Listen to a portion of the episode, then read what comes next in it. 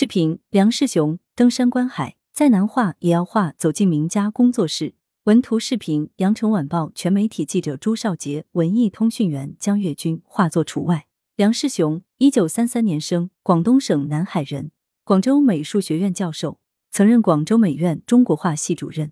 作品先后被人民大会堂、中南海紫光阁、毛主席纪念堂、中国美术馆、广东省博物馆、广东美术馆、广东省政协、广东省文史馆等多家机构收藏。走进工作室，见证时代。广州美术学院教职工宿舍三十三栋的出入电子门铃有点接触不良，得用力多按几次。很难想象，这栋毫不起眼，甚至有点老旧的普通居民楼，就是广美人口中自带光环的大师楼。今年迈入九十高龄的岭南画坛奇宿梁世雄先生及夫人荣璞住在五楼。当电梯门打开，两位耄耋老人已经候在门口，清和可居，老派风范。梁世雄伉俪的居所不大，间隔开两厅两房，客厅整洁条理，沙发被各类画册、书籍包围着。画室不足十平方米，从窗外望出去，一棵深天木棉隔开了烦闹的马路与人流车声。真想不到，这里现在会发展成这么个闹市的样子。七十年前，梁世雄在随中南美专从武汉南迁广州，他还记得当时的情景。此间很荒凉，很偏僻。刚来的时候，我们都不敢晚上出门。胡一川院长却劝慰道：“这里以后要成为市中心的。”果真如此。作为新中国美术教育培养的第一代画家，梁世雄所参与见证的，不仅仅是广州美院与其周边广州城区的变化。数十年来，他游历祖国名山大川，以丹青笔墨见证新中国七十多年的壮阔发展。他笔下的山水跨越了长江的江峡归帆，黄山的松石云霭，南海的热浪椰风，新疆的苍茫胡杨，西藏的雪域高原，岭南的容阴水乡，台湾的泰鲁奇观。在广州美术学院美术馆上周刚闭幕的“岭南画学之路”教学文献展上。有一幅广美早期国画系师生集体创作的巨制《向海洋宣战》被着重展示。该作高三米，阔六米，描绘了一九六零年广东湛江东海岛堵海大堤建设的现场。当时，关山月、李雄才带领国画系三四年级的师生前往湛江堵海工地进行写生，在当地收集创作素材达三个月之久，画了数以千计的速写作品，记录了那一段艰苦而光荣的建设岁月。展厅现场还同步展出了梁世雄当时所做的一批写生稿，现场气息扑面而来。梁世雄告诉记者，关老当年是先派他到湛江堵海工程现场考察的，他被劳动者们战天斗地的恢宏气势深深震撼。回来汇报以后，学校就组织了师生到现场和劳动者们同吃同住一个多月。这件作品最后由关老收拾画面并题字，曾在上世纪六十年代初在上海美术馆展出。引起了很大轰动。当时没有机械，这个工程其实是靠人工把海水切断，而我主要画了一些推车的小人。时隔多年后，梁世雄伉俪重登东海岛堵海大堤。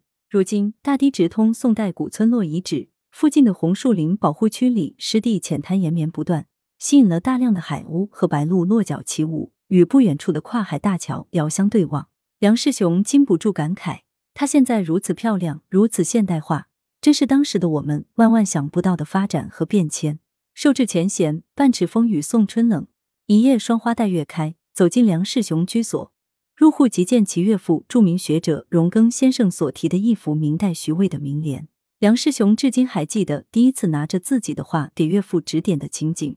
当时他荣庚毫不客气地说：“画不错，但字不行。历史上大画家没有写不好字的。如果你字写不好，就成不了大家。”他的话对我刺激很大，我因此下决心要练好字。梁世雄回忆道：“荣老告诉他，学书法要选自己喜欢和自己心性相符的碑帖，不一定从楷书、行书入手，也不一定言必称王羲之、颜真卿。岳父家有很多大家的碑帖，任我选学。我看李北海的字有力量，就选了李北海的碑帖，每天晚上临摹。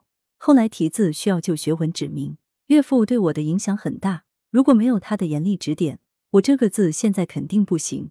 梁世雄说：“荣老将高剑父草书《李商隐诗》轴赠与他，并提拔剑父先生之画世所共珍。若其书法邪风骤雨，一空临访，使者绝少。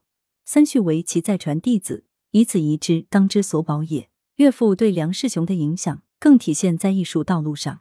一九五六年，梁世雄从中南美专毕业后，组织上本来想安排他去波兰学习陶瓷工艺，荣庚先生当时还是他的准岳父的，劝他留下来跟岭南画派代表人物关山月和黎雄才学国画。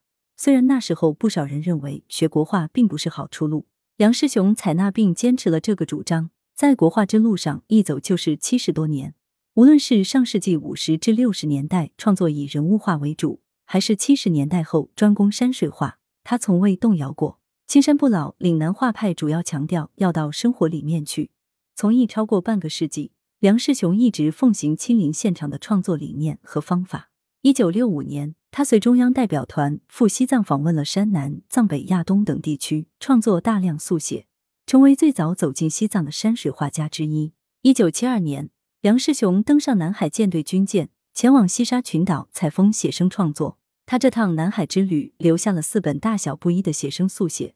回到广州后，梁世雄在六尺的宣纸上着手创作了《红日照西沙》。如今虽年事已高，行动受限，梁世雄仍不时对着画室窗外的木棉作画。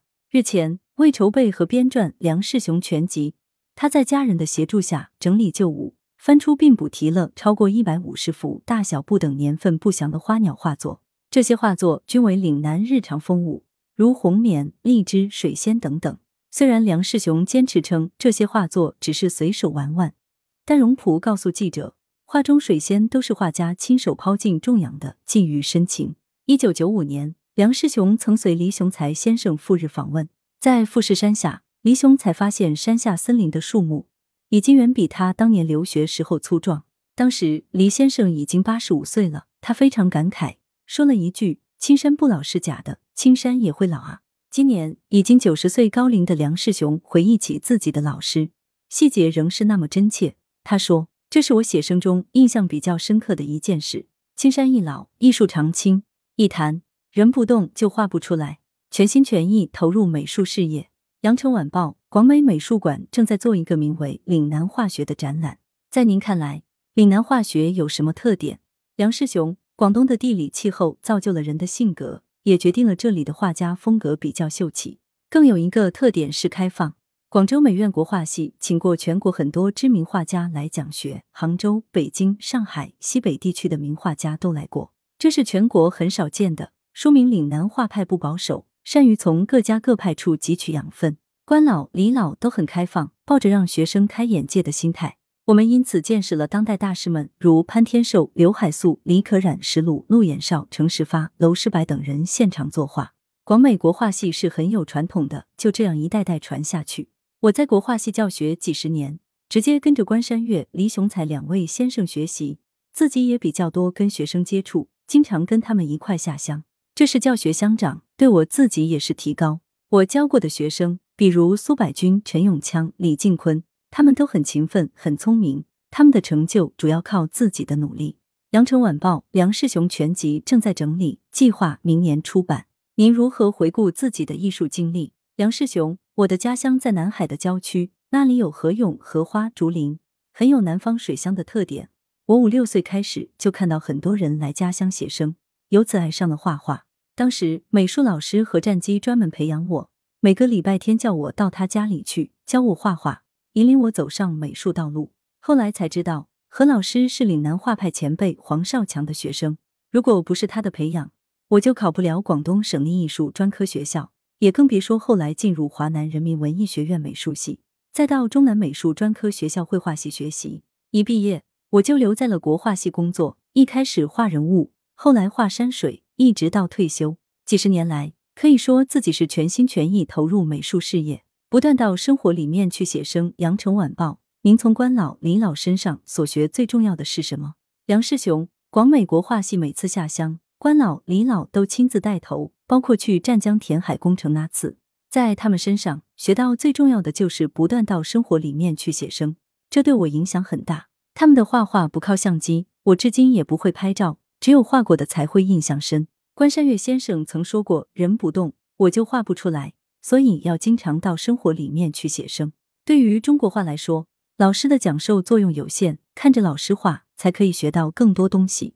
以前我跟黎雄才先生去井冈山写生，即使狂风大雨，他也撑着伞不走。他不走，我也不敢走。李老在创作写生的时候很勇敢，风雨无阻。有一次去日本写生，他一个人跑去海边观察灯塔，大家都很紧张，年轻人开车追上去，怕他出事。但这个过程中，我们也懂得了什么是创作的要义。所以我觉得，一个画家应该有这种韧劲和魄力，不然很难画出有气派的画。把握规律，再难画也能画。